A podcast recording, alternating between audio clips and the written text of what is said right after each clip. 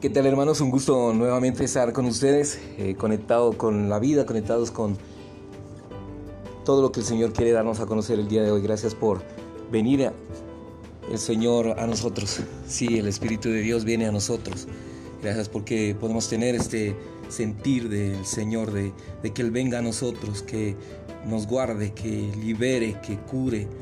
Que gracias por un día más, Señor un día más lleno de vida, un día, un día más lleno de propósitos.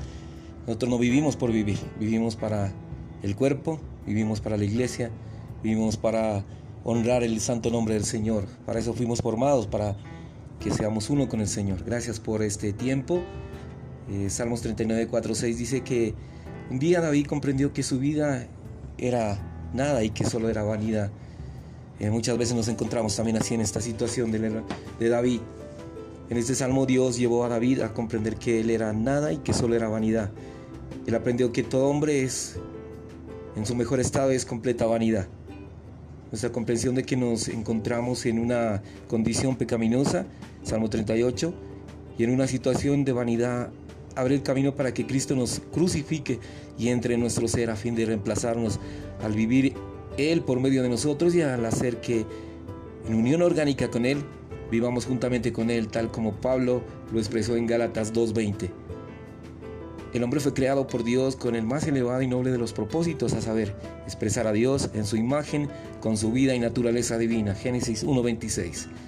El enemigo de Dios, Satanás el diablo, vino a inyectarse como pecado en el hombre que Dios había creado para su propósito.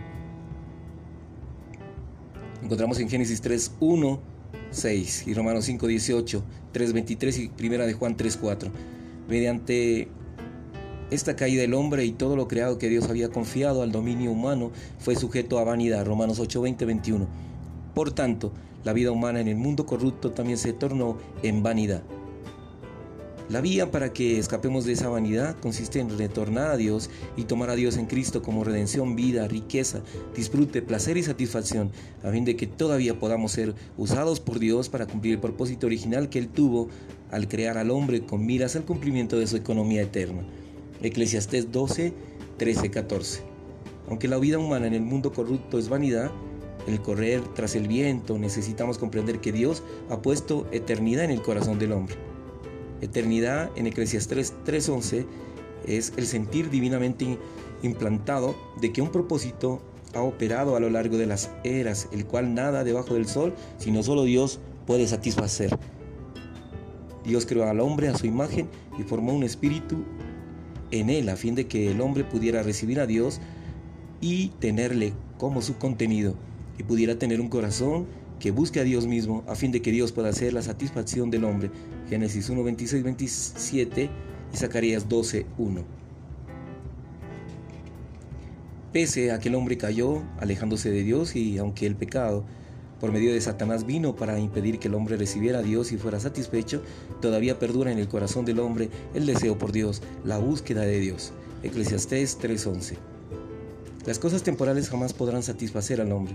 Únicamente el Dios eterno, quien es Cristo, puede satisfacer el sentir implantado en lo profundo del corazón del hombre, de que la vida tiene un propósito. Segunda de Corintios 4:18. Eclesiastés 3:11. Él lo hizo todo hermoso en su propio tiempo, también ha puesto eternidad en el corazón de ellos. Por cuanto no miramos nosotros las cosas que se ven, sino las que no se ven, pues las cosas que se ven son temporales, pero las que no se ven son eternas.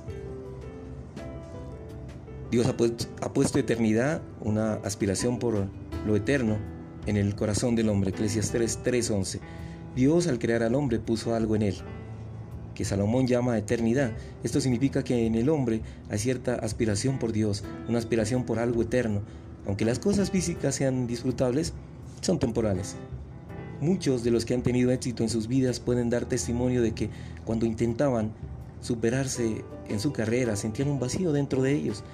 Así empezaron a darse cuenta de que buscaban algo eterno. Después de lograr lo que deseaban, sienten que eso no significa nada. Este sentir proviene de las aspiraciones por algo eterno, lo cual reside dentro del corazón del hombre. Según nuestras experiencias personales, sabemos que cada vez que tenemos éxito en nuestra vida humana, también sentimos un vacío. Esto indica que dentro del hombre hay una aspiración por lo eterno.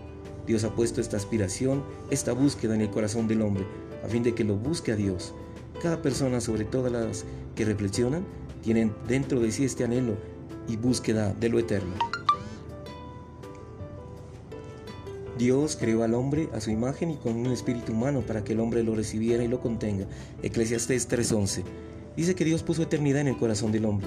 Las cosas de este universo pertenecen principalmente a dos categorías, cosas temporales y cosas eternas. Segunda de Corintios 4:18 Pablo nos dice, no miramos nosotros las cosas que se ven, sino las que no se ven, pues las cosas que se ven son temporales, pero las cosas que no se ven son eternas. Este versículo es la explicación apropiada de lo dicho por Salomón en Eclesiastés 3:11. El rey sabio dijo que Dios lo creó todo hermoso en su propio tiempo y también puso eternidad en el corazón del hombre. Esto corresponde a nuestra experiencia humana.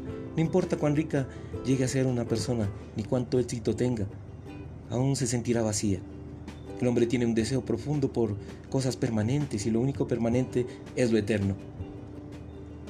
La versión de la Biblia Amplified dice que la eternidad que está en el corazón del hombre es un sentir divinamente implantado de que un propósito ha operado a lo largo de las eras, el cual nada debajo del sol, sino solo Dios puede satisfacer. Solo Dios puede satisfacer el sentir de propósito que hay en nuestro corazón.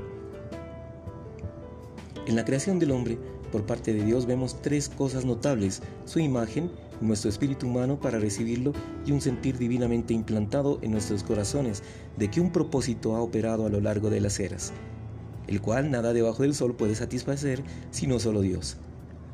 El romance presentado en el Cantar de los Cantares no empieza con el Señor, sino con un, la buscadora.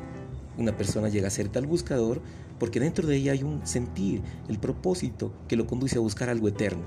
Nada puede llenar ni satisfacer este sentir de propósito, sino solo Dios mismo, quien es Cristo. Muchas personas piensan que perdemos nuestro tiempo, pero en realidad estamos redimiendo el tiempo. Aquellos que van tras cosas temporales pierden su tiempo. Están ocupados en nada. Cualquier cosa con la que estén ocupados es temporal, no eterna. Hay un solo en todo el universo que es eterno, a saber, el Dios eterno. David dijo que el hombre se conduce como mera figura de realidad, una exhibición vacía y que la gente se afana en vano. Salmo 39, 6. Dios quiere que no seamos nada. Dios quiere que seamos reemplazados por Cristo. Tengo una unión orgánica con Él. Él vive y obra y yo vivo y obro con Él. Cristo me reemplaza para vivir su vida a través de mí. Gloria sea al Señor. Gracias por ese hablar, Señor. Te amamos, Señor Jesús. Todo el universo clama a ti. Necesitamos de ti, Señor. Amén.